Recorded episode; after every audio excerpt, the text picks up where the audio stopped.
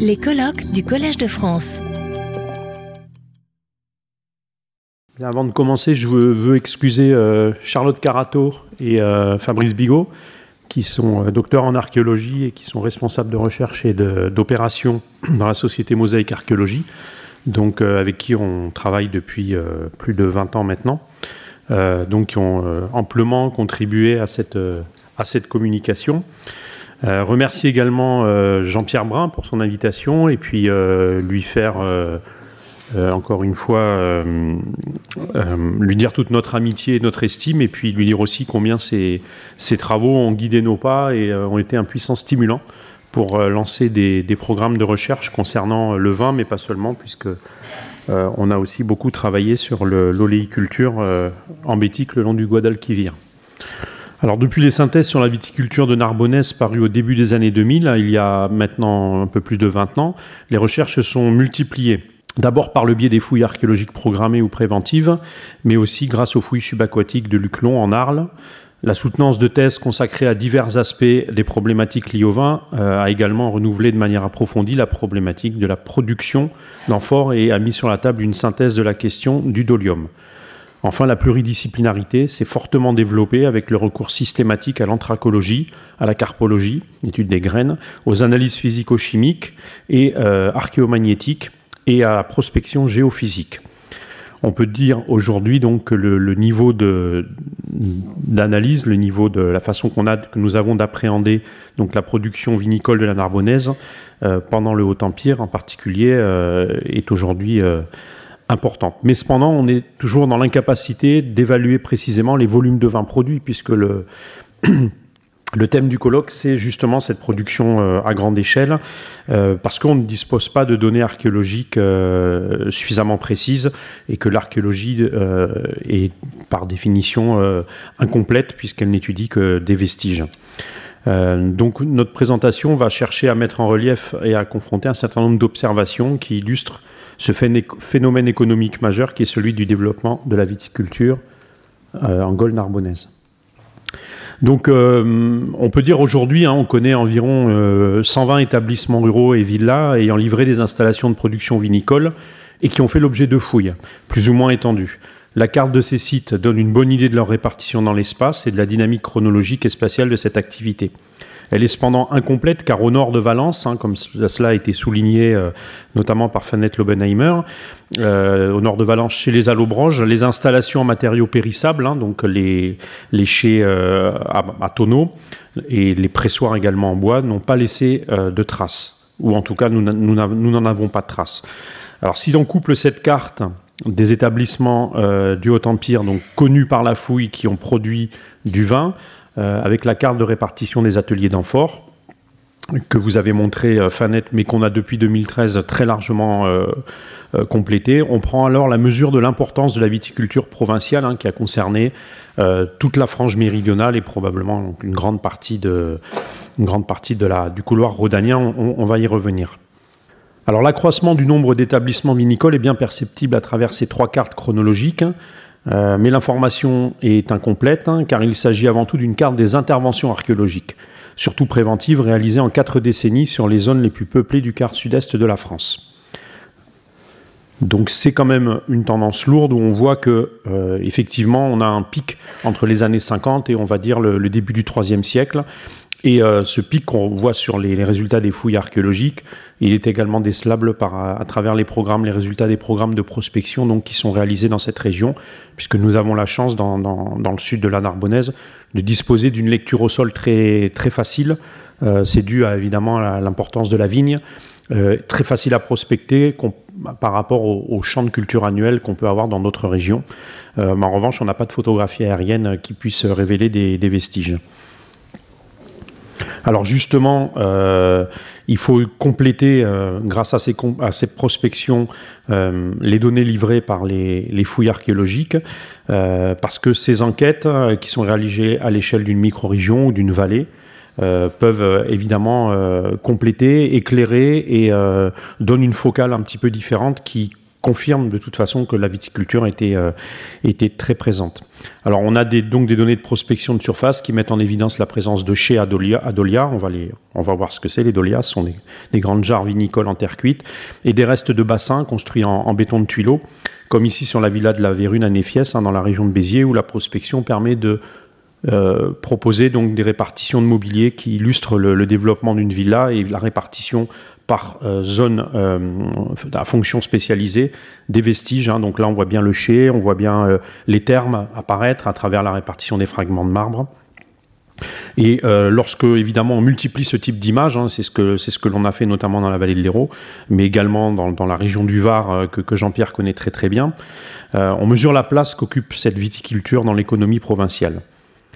Dans la villa de la Vérune, par exemple, euh, qui a été fouillée à la fin du 19e siècle, mais de façon très, très partielle, et on savait qu'il y avait, un, chai, la zone de stockage en dolium, hein, la zone sur laquelle on retrouve les fragments de dolium, en fait, elle occupe une vaste surface de presque 8000 m2. Donc on a là des chais très, très importants, euh, qui sont en, relation évidemment avec la taille très importante de cette, de cette grande villa. Alors dans cette petite vallée de la Peigne, hein, c'est une petite focale, on a vu des grandes cartes de Narbonnaise, là on va dans la vallée de la Peigne, on est à une euh, vingtaine de kilomètres au nord de Béziers. Euh, donc dans cette petite vallée de la Peigne, dont l'extrémité aval est traversée par la grande voie reliant la voie domitienne à la grande cité des Rutaines située en Aquitaine, sur les 65 établissements ruraux et villas connus, hein, qui sont dans la zone donc entourée d'un tireté rouge, euh, eh bien on, observe des restes, des, vestiges matériels de la présence d'installations vinicoles. Et dans les, vallées voisines, hein, la situation est tout à fait euh, identique. Donc tout ça fait écho euh, aux fouilles, tout ça fait écho aux résultats des enquêtes portant sur les ateliers d'Amphore et permet, ben, avec ces deux focales, de, montrer cette, importance. Hein. Alors évidemment, ces établissements ne font pas que du vin, il, y a aussi un peu de céréales, il y a de l'élevage. Euh, donc on est dans la polyculture, mais c'est vrai que la viticulture euh, semble constituer euh, l'essentiel l'essentiel de l'activité, en tout cas en termes de revenus. Alors la diversité des établissements vinicoles est mieux appréhendée, comme leur chronologie, hein, en particulier grâce à la systémisation des fouilles stratigraphiques, qui permet de séquencer de manière plus précise les phases d'investissement et de repli en fonction du nombre et de la taille des outils de production. Les volumes de production peuvent être estimés à partir des capacités de stockage des déchets vinicoles fouillés. Euh, et les variations observées sont importantes, hein, comme vous le voyez, puisqu'elles oscillent entre quelques dizaines d'hectolitres et près de 8000 hectolitres pour la villa de Vareille, par exemple. Donc on a euh, un dense réseau de petites exploitations qui assurent une production constante, principalement entre les années 70 et 150-200 après Jésus-Christ. Mais ce volume de production était probablement inférieur à celle des villas, des établissements les plus importants, et euh, de manière plus anecdotique, on a également des installations urbaines ou périurbaines qui produisent du vin, surtout pour la consommation locale. Donc ce qu'il faut retenir hein, en Arbonnaise, euh, c'est que dans les années 60, entre les années 70 et 150-200 après Jésus-Christ, pratiquement tous les propriétaires euh, ou exploitants agricoles avaient intérêt à produire du vin et que cette fièvre vinicole concerna même les plus petits d'entre eux comme le, montre le nombre élevé de petits chais de 150 à 200 hectolitres. Un hectolitre, c'est 100 euh, litres. Et ça renvoie à des surfaces de, de, vignobles qui sont autour de 5-6 hectares. Alors, donc, dans l'état actuel des recherches, les données disponibles indiquent que la production vinicole était euh, principalement assurée par des ensembles domaniaux de type villa, couvrant entre 5000 m2 et 2 hectares, en nombre comme en volume global de production. De façon manifeste, hein, il semble que le, démarrage d'une production vinicole de rapport en Arbonnaise autour du changement d'air soit le fait de grands établissements domaniaux, à l'exemple de la villa de Saint-Bézard, dont les chais avaient une capacité d'environ 4000 hectolitres au tout début du règne de, Tibère, hein, dans les années, euh, à la fin des années 10 après Jésus-Christ. Dans les Bouches-du-Rhône, la villa de, Belle-Ombre euh, pouvait appartenir à cette première génération de grands sites de production vinicole. Euh, et si évidemment on accepte comme dans la la, villa du Mollard que vous allez, vous allez voir, euh, de restituer un ensemble productif euh, symétrique, hein, comme euh, voilà, comme c'est figuré sur la dia. Alors sur la douzaine de fermes augustéennes fouillées en Arbonnaise, seules trois présentent des installations vinicoles, ce qui semble quand même confirmer la place occupée par les grands domaines à cette époque. On a vraiment l'impression que c'est d'abord les grands domaines qui sont moteurs, et il faudrait mieux serrer chronologiquement l'apparition d'un certain nombre de fermes à l'époque augustéenne, à l'époque des grandes fondations coloniales, euh, à Béziers, Narbonne, euh, à, Fréjus, euh, à Arles en 46, hein, et puis également à Valence. Quelques exemples bien documentés et bien datés permettent de démontrer que c'est lors de la construction des grandes villas vinicoles qu'ont été appliqués dès l'époque augustéenne hein, et pendant tout le premier siècle des principes architecturaux basés sur l'écoulement gravitaire des jus et sur la symétrie des installations de transformation et de stockage. Ces solutions techniques se sont ensuite diffusées dans les campagnes, assurant la dynamique productive de la province jusqu'au IIIe siècle. L'importance des investissements financiers, illustrés par la construction de ces grandes villas, avait pour corollaire d'autres investissements, cette fois-ci orientés vers la création de grands vignobles, et permet aussi de montrer la grande structuration des réseaux commerciaux chargés de l'écoulement de ces grandes quantités de vin. Les découvertes de traces de plantations de vignes permettent d'ailleurs de montrer ce fort développement des vignobles provinciaux. On dispose à présent de plus de 120 occurrences de vignes euh, à l'échelle de la province. Il y a deux modes de plantation, fosses ou tranchées en rangées parallèles, qui cohabitent, mais on observe tout de même que euh, le type en tranchée est surtout attesté à l'époque julio-claudienne, entre l'époque augustéenne et le milieu du, les années 60 euh, après Jésus-Christ. Ces vignes sont créées par extension des surfaces agricoles cultivées, Parfois, elles sont gagnées sur des terrains euh, auparavant dépourvus de culture. Euh, mais euh, on voit, notamment Aix-en-Provence, qu'elles viennent remplacer des cultures annuelles, hein, probablement des céréales, et puis aussi peut-être des pâtures. au 1er, 2e siècle, la production de vin constitue manifestement une activité très lucrative, avec des retours sur investissement qui semblent rapides et sûrs, ce qui entraîne évidemment une course à la plantation qui est bien, bien observée donc, par le biais de ces de ces données de fouilles. Alors ces parcelles euh, sont comprises entre 1000 mètres carrés et plus d'un hectare, mais la plupart euh, a toutefois une taille inférieure à 4000 mètres carrés. Le nombre de fosses ou de tranchées permet d'estimer la densité de pieds de vigne à l'hectare pendant le Haut-Empire. Elle est comprise en Arbonnaise entre 3000 et 13000 pieds. Chiffre qui renvoie à l'adaptation des vignobles aux qualités des sols et aux cépages, hein, les fameux terroirs. Euh, mais peut-être aussi à la pratique du complant, c'est-à-dire qu'il y a peut-être de la vigne avec entre les rangs de vigne autre chose, légumineuses, euh, euh, plantes fourragères euh, ou céréales. Les témoignages relatifs aux vignes sur échalas sont encore assez inexistants. Et quelques exemples, comme ici, donc sur cette fouille à Mogio, donc la fonte de Mogio, permettent de montrer tout de même lorsqu'ils sont mis en évidence, il s'agit d'espaces assez réduits, peut-être associés à des aménagements horticoles limités. Alors, quel cépage était cultivé dans l'Antiquité hein, On a maintes fois abordé cette question dans les communications précédentes. Euh, cette problématique est au, cœur de travaux dirigés par Laurent Bouby, qui a coordonné un important programme financé par l'Agence nationale de la recherche et qui a principalement concerné l'actuel Languedoc. La multiplication des fouilles depuis une trentaine d'années a permis de collecter des séries de pépins carbonisés ou gorgés d'eau. Les plus abondantes séries et les mieux conservées proviennent des puits où l'absence de lumière et d'oxygène ainsi que le caractère humide assurent des conditions de conservation optimales permettant à la fois des études morphométriques très précises, car les pépins non brûlés ne présentent pas de déformation, mais aussi à présent des analyses ADN. Dans tous les ensembles, la vigne sauvage est bien attestée en association avec une dizaine de cépages, parmi lesquels la mondeuse blanche est bien représentée, ainsi que le cépage rouge merlot. La clairette, hein, qu'il est tentant d'identifier avec la minoum, hein, c'est mon, hypothèse, attestée dans la cité de Béziers, est également euh, bien représentée. Donc on, retrouve des, types qu'on connaît évidemment aujourd'hui. Euh, la mondeuse, elle a migré vers le, nord-est, hein, vers le, domaine alpin, la, la Haute-Savoie. Euh, et donc aujourd'hui, l'enjeu est de mesurer par l'ADN quelle est la filiation avec évidemment les cépages, quelles sont les filiations avec les cépages actuelle. Alors le corpus de marque peinte sur amphore euh, Vinaire s'est considérablement enrichi euh, depuis la synthèse de, de Fanette Lobenheimer en 2004 et je ne vais pas, pas m'étendre euh, dessus. Et on va parler maintenant des dolias. Les dolias, ce sont ces grandes jarres qui servent à la vinification, qui sont vraiment des, instruments de production tout à fait essentiels, dont l'importance est bien mise en, en, évidence par le, les plans des établissements vinicoles euh, et les chais en particulier, puisque c'est la base de la production de vin dans cette région euh, donc qui borde la Méditerranée. Hein. Donc là, on va parler essentiellement de la, frange méridionale de la, de la province. Alors cette problématique du dolium, elle était assez ignorée euh, dans les recherches antérieures aux années 2000 et elle a bénéficié de la découverte et de la fouille en 2006 d'un atelier de type italianisant, donc à Saint-Bézard, à Aspirant. Cet atelier a été fondé par Quintus Julius Priscus, probablement originaire de la baie de Naples. Et euh, cet atelier type italique, il a produit une grande diversité d'objets. Les dolias ont été cuits dans des fours de grande dimension, possédant quatre couloirs de chauffe et équipés d'un type très spécifique de, thèse, de, sol. Pardon. Une thèse soutenue en 2014 et publiée en 2017 par Charlotte Caretto a été consacrée à ce sujet, a permis des avancées marquantes concernant cet élément central de la viticulture méditerranéenne antique.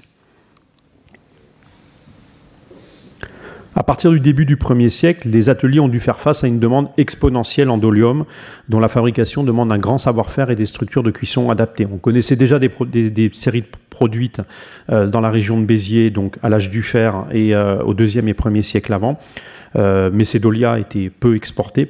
Et donc, évidemment, à partir de la période augustienne, on va changer d'échelle avec la, multiplication de ces établissements ruraux. Euh, la standardisation des formes de ces conteneurs observés durant le Haut-Empire en Narbonnaise atteste d'une volonté d'accélération des processus de fabrication et donc d'une recherche de production, de productivité qui est absolument indéniable. Les doléas de Narbonnaise atteignent en effet très grande capacité de contenance, hein, autour de 20 hectolitres et jusqu'à 25 hectolitres, 2500 litres tout de même, et parfois même au-delà, dépassant de loin celles de leurs homologues italiens et hispaniques. La prise en compte des caractéristiques visuelles des pâtes et des études archéométriques réalisées sur les dolias du Haut-Empire attestent de la cohabitation d'ateliers à diffusion locale ou régionale et d'un grand atelier dont la diffusion touche toute la vallée du Rhône et atteint Marseille et Béziers. L'étude pétrologique de ce dernier groupe indique qu'il est localisé dans la basse vallée de la Drôme, non loin de sa confluence avec le Rhône, au sud de Valence. Cette proximité de la principale artère fluviale de Narbonnaise explique l'implantation de ce centre de production dont les besoins en matières premières étaient sans doute très élevés et qui avait besoin de coûts de commercialisation les plus bas pour la vente des lourds olias. Donc évidemment, la voie euh, fluviale est ici privilégiée. Au début des années 40, hein, par exemple, les 350 dolias installés dans la villa de Vareille, donc qui se situe à plus de, 250 km, hein, elle est ici la villa de Vareille, donc euh, à l'ouest, proviennent tous de cet atelier dromois. Donc évidemment, euh, ça pose un certain nombre de, questions concernant euh, les aspects économiques euh, à la fois de cette production et de son transport. Donc voilà le cheminement emprunté par ces dolias, voie fluviale, probablement cabotage jusqu'à Agde, remontée du fleuve Hérault dans, des, dans des embarcations, et puis déchargement au port des Fraises à côté de la villa. Et là, il y a encore deux kilomètres à faire, donc dans des charrettes et ça laisse imaginer évidemment le coût, du transport. Et, évidemment, si on a acheté des dolias aussi loin, c'est que leur coût de production était probablement très compétitif et que le coût de commercialisation a été absorbé par ce coût de production très compétitif. Alors, l'existence de trois grands ateliers provinciaux, hein, dont, celui que je viens de vous, dont je viens de vous parler, n'efface pas pour autant l'existence de plus petits centres de production.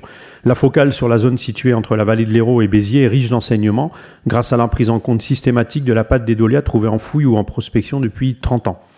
Les ateliers les plus anciens sont ceux de Caux et de Saint-Saturnin, qui sont de tradition italique. Euh, le premier récemment découvert appartient à Status Betutius, dont le nom apparaît également sur des tuiles et dont l'atelier produisait aussi des dolias et des céramiques culinaires de tradition italique. Le second était déjà connu pour sa production de sigillés du tout début du 1er siècle. Euh, aspirant puis Néphiès, donc là il y a aspirant, troisième, Néphiès. Donc aspirant puis Néphiès sont actifs dans la première moitié du 1er siècle et la diffusion de leur dolia est locale étant attesté dans un rayon d'une dizaine de kilomètres. Il est probable qu'à cette époque, et même avant, au 1er siècle avant Jésus-Christ, existait un important atelier sur la Cora d'Agde hellénistique qui diffusait dans l'interfluve Héro-Orbe et au-delà. Dans les années 40 apparaissent pardon, euh, un certain nombre d'autres ateliers qui présentent tous une pâte à dégraissant volcanique et leur diffusion est locale. Donc on voit concurremment, concurremment, euh, de façon concurrentielle avec l'atelier de la, de la zone Drôme-Rhône, on voit apparaître et, se développer ces petits ateliers locaux, ce qui veut dire qu'on est sur un modèle de développement de toute façon très dynamique, où en fait il y a une grande diversité de tailles, euh, de diffusion, et tout ça renvoie évidemment à une, économie foisonnante, hein, probablement, avec euh, donc des ateliers qui répondent à des demandes spécifiques. Euh, et tout ça est bien le signe d'une viticulture qui est en très très bonne santé. Alors l'ensemble de ces données, hein, le nombre d'exploitations euh, vinicoles, les capacités de stockage et leur chronologie, offrent un outil d'analyse précis pour mesurer la dynamique de cette production vinicole sur plus de 5 siècles à partir des capacités de stockage. La chronologie établie se divise ainsi en quatre étapes. La première correspond à la création autour du changement d'air, puis à la montée en puissance des installations vinicoles de la première moitié du premier siècle après Jésus-Christ. À partir des années 50-70, on observe une multiplication du nombre des établissements vinicoles et l'augmentation des capacités de stockage d'établissements déjà existants.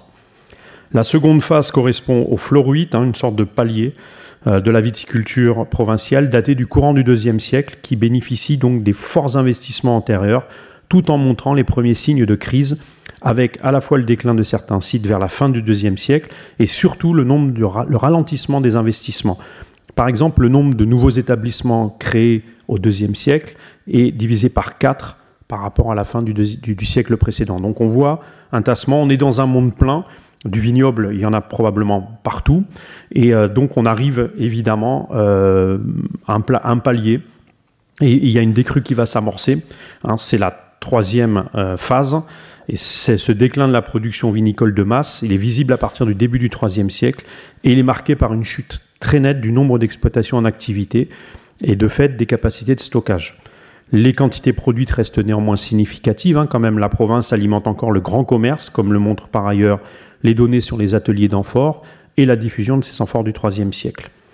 Après le milieu du IVe siècle, on mesure mal les volumes produits car le tonneau semble remplacer, il est connu depuis le 1er siècle, mais là il semble vraiment remplacer de façon euh, comment, euh, très, très, très, très, très affirmée donc le dolium. Et donc on voit euh, que le nombre et la taille des exploitations fouillées laissent peu de doute sur le déclin réel de l'économie vinicole. On vient de réaliser les inventaires à l'échelle de toute la province. Aujourd'hui, on connaît 25 euh, sites de production vinicole datés des 4e et 5e siècles. C'est assez peu par rapport aux 120 qu'on connaissait pour le Haut Empire, hein, une, durée à peu près semblable. Donc c'est quand même révélateur, même si évidemment le tonneau masque beaucoup de choses. Euh, le, problème de l'aspect putrescible de, ce contenant masque, ne, permet pas d'être euh, assuré d'identifier l'ensemble des exploitations, mais on, a quand même des données sur les bassins, notamment les bassins minicoles qui continuent à être construits en béton de tuileau. Et là, eh bien, c'est vrai qu'il y a une, chute euh, assez importante. Alors, cette chute observée au IIIe siècle, euh, elle est le fait aussi de la concurrence de provinces, d'autres provinces, hein, je pense notamment à l'Afrique du Nord, et puis au développement, comme l'avait bien montré Jean-Pierre, du vignoble dans le, dans le nord des Gaules, hein, et notamment dans la vallée de la Moselle, mais ailleurs.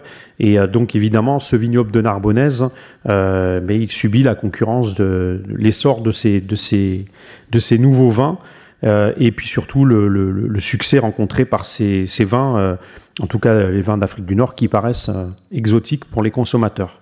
Alors les recherches menées sur les ateliers d'amphores ont largement renouvelé notre vision de l'organisation du commerce et des flux commerciaux des, vins de Narbonnaise. Euh, en 1985, Fanette Lobenheimer donc, euh, comptabilisait 35 ateliers. En 2000, leur nombre était de 55. Plus de 20 ans après, on en connaît désormais plus de 130 et ce total augmente chaque année. Voilà, donc les, nouveaux, les nouveaux ateliers. Donc ça s'est densifié et puis ça s'est également fortement développé dans des régions euh, pour lesquelles on ne connaissait pas grand-chose. Alors, de, point de vue chronologique, le nombre d'ateliers connus croît de façon rapide entre l'époque augustienne et le milieu du IIe siècle. Il décroît ensuite à partir de la seconde moitié de ce siècle. Certaines zones voient se densifier nettement le nombre d'ateliers, Basse-Provence, hein, notamment autour de, Toulon, euh, zone euh, d'Arles et vallée de la Cèze, donc dans le, nord, du Gard, et puis évidemment la zone de, Narbonne-Latte, donc euh, principalement la, cité de Béziers. Alors des ateliers commencent à apparaître, euh, Fanette en a parlé tout à l'heure, chez les Allobroges et les Elviens, hein, puisqu'on a euh, l'atelier d'Alba, on a euh, l'atelier bien connu d'Aoste hein, depuis les années 1980, mais on sait désormais qu'on a une production de Gauloise 3 à Annecy, et puis probablement également autour de Valence, et une production qui n'est pas très connue, mais qui concerne aussi la ville de Vienne. Donc les vins des Allobroges commercialisés dans des grandes cruches à deux ans, qu'on appelle aussi des amphorettes ou des amphores gauloises, commencent doucement à apparaître.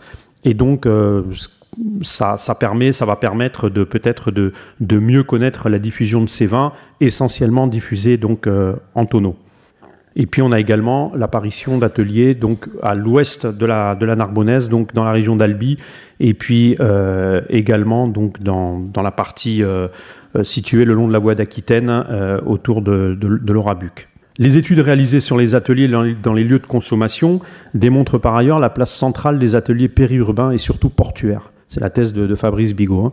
Les analyses physico-chimiques réalisées au laboratoire de céramologie de Lyon, donc euh, par Anne Schmidt et, et Fanette Lobenheimer, permettent l'attribution des amphores retrouvés sur les sites de consommation à deux ateliers ou zones de production, euh, illustrant ainsi que plus de 40% des amphores de la basse vallée du Rhône exportés à longue distance proviennent des ateliers de Trinquetaille sur la rive droite du Rhône, euh, donc à Arles, euh, alors que moins d'un quart proviennent des ateliers ruraux des secteurs de Beaucaire, par exemple.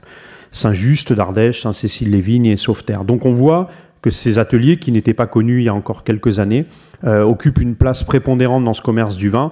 Et ça permet d'illustrer l'importance et la puissance d'Arles, hein, en tant que d'abord une colonie romaine fondée en 46, mais qui est surtout une, place forte euh, du commerce des vins de, de Narbonnaise, par où transitent également tous les vins de Méditerranée qui vont euh, donc être dirigés vers Lyon, vers les Gaules et les, et les Germanies. Alors il convient, à la lumière également de, ces enquêtes sur les ateliers, de relativiser donc le déclin du commerce du vin de Narbonnaise en amphore au IIIe siècle. La diminution du nombre d'officines à la fin du IIe siècle est bien évidemment incontestable, mais les centres de production périurbains restent dynamiques. Et malheureusement, c'est ceux qu'on connaît le plus mal à cause de l'urbanisation, euh, notamment à Arles, mais également à Marseille et à Toulon. Hein. Et ça, c'est des données extrêmement intéressantes parce que vraiment, Marseille a une production assez importante d'amphores au IIIe siècle. Euh, et puis on a des zones plus rurales comme la vallée de l'Hérault, le littoral entre Marseille et Toulon, ainsi que la basse vallée du Rhône, qui commence également à livrer des installations donc, du, IIIe siècle qui sont euh, bien représentées par toute une série de timbres euh, diffusés dans, la, dans la partie occidentale de, de l'Empire. Alors 12 ateliers ont bénéficié de fouilles programmées ou préventives sur lesquelles ont été réalisés des prélèvements archéomagnétiques qui calent la chronologie de la dernière utilisation de chaque four. Ces données traitées dans le logiciel chronomodèle de Philippe Lanos permettent un phasage précis de chaque atelier euh, qui permet de donner le nombre de fours en activité pour chaque période, les types de production et la typologie des amphores produites. Donc vous voyez, pour chaque site, on est euh, capable de donner un peu sa carte d'identité, hein, l'exemple de ce, de ce graphique. Et ça va permettre, ça permet ensuite de comparer les ateliers les uns par rapport aux autres, et puis surtout ça va permettre, grâce à, ce qui a été mis en évidence, ce qui a été appliqué à, à, Salel donc euh, sur cette fouille qui a été dirigée par Fanette Lobenheimer pendant, pendant plus de 20 ans. Donc grâce à ces plans de, de, de, four, grâce au fait qu'on euh, leur attribue des, rythmes de cuisson, on est capable de préciser par année combien chaque four peut faire de cuisson, on estime dans une fourchette à peu près correcte donc le volume de production de chaque four. Euh, tout ça permet évidemment de, la modélisation et euh, on voit notamment apparaître une augmentation progressive des capacités de cuisson des fours à amphores euh, qui vont atteindre jusque dans la première moitié du deuxième siècle des volumes de production supérieurs parfois à 100 mètres cubes par cuisson. Donc là, on est en phase avec ce qu'on observe sur les, sur les établissements ruraux, hein, l'augmentation de la taille des chais, la multiplication du nombre d'établissements. On voit qu'il y a une recherche de production d'amphores de plus en plus importante, de plus en plus euh, efficace. Ça suit également ce qu'on observe sur les, sur les dolias, et donc on est vraiment dans une phase euh, dynamique, hein, euh, encore jusqu'à la seconde moitié du, du deuxième siècle. Et ce travail de normalisation de la fouille et de la description des fours permet à présent aussi donc ces les estimations du nombre d'amphores produits annuellement par four et par atelier, et on arrive à confronter des, des modes de restitution qui privilégient le chargement étagé avec des tégulés, et on fait des restitutions 3D. Euh, et on obtient grâce à ça des, chiffres qui peuvent être discutés, voire contestés, mais en tout cas, euh, ces chiffres offrent un cadre de discussion, de réflexion, et finalement, euh, c'est quand même l'archéologie a, encore beaucoup à, espérer des, échanges et des confrontations de, points de vue.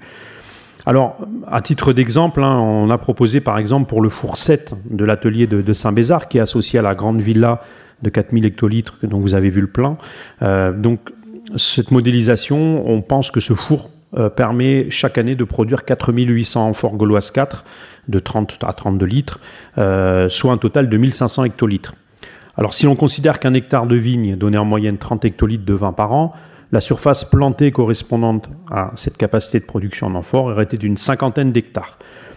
Euh, ce chiffre de production d'amphores est quand même assez bas si l'on compare avec la capacité de stockage de la villa, qui était à l'époque de 4000 à 4500 hectolitres. Euh, et pour contenir le vin stocké dans les chais voisins, il faudrait deux autres fours de capacité à peu près semblables. On ne les a pas trouvés, pourtant la fouille a été euh, extensive. Et donc, ce qui conduit à envisager que peut-être on se procurait ailleurs les amphores manquantes, par exemple en les achetant dans un ou plusieurs ateliers proches, hein, comme à Soumaltre ou à l'Estagnola. On a deux ateliers qui sont situés à, à 2 km. Et peut-être que la villa s'approvisionnait donc dans ces deux ateliers. Alors, cette petite focale, cette étude microéconomique, elle permet euh, simplement de montrer que euh, quand on est à l'échelle d'un terroir, euh, on doit considérer que les modèles que nous allons euh, les modèles explicatifs que nous allons mettre en œuvre pour mettre en relation et faire fonctionner tous ces sites sont, euh, il, faut, il faut être très ouvert et il faut considérer qu'il euh, y a des flux financiers qui, qui circulent. on ne connaît pas le statut juridique des ateliers, des villas, on ne sait pas à qui elles appartiennent, sauf à de rares exceptions. Donc ce, ce modèle, ces modèles sont, sont encore à, à, à, mieux définir et il, faut, il faudra arriver à, à mieux qualifier et quantifier ce, ces modes de production, euh, donc qui concernent évidemment un secteur d'activité majeur de la gueule narbonnaise. Alors cette, euh, cette montée en puissance et ce, ce, cet essor de ce vignoble, il se caractérise aussi à travers la typologie des, amphores, hein, qui a été brillamment, euh, pour les amphores gauloises à fond plat, donc qui a été brillamment euh, construite dans les années 80 par Farfanet Lobenheimer, et qu'on peut compléter évidemment par les, des typologies espagnoles et puis la typologie de Dressel pour les, les, modèles les plus anciens.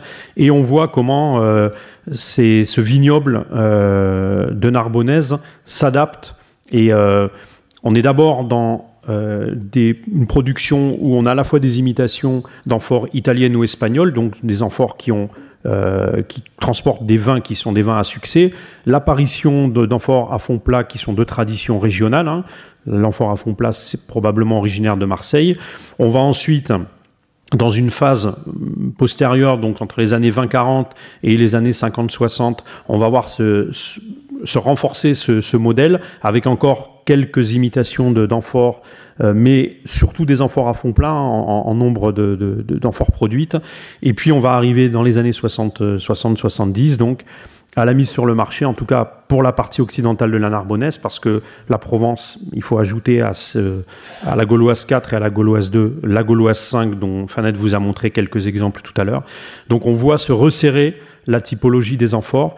Et ces amphores sont désormais les ambassadrices de ce vin de, de Narbonnaise, hein, avec ces Gauloises 4 qui sont exportées jusqu'en Inde, jusqu'au Soudan, jusqu'au euh, Maroc, euh, qui sont bien diffusés euh, autour des sites de la Méditerranée. La Gauloise 1, qui est essentiellement une amphore à diffusion régionale.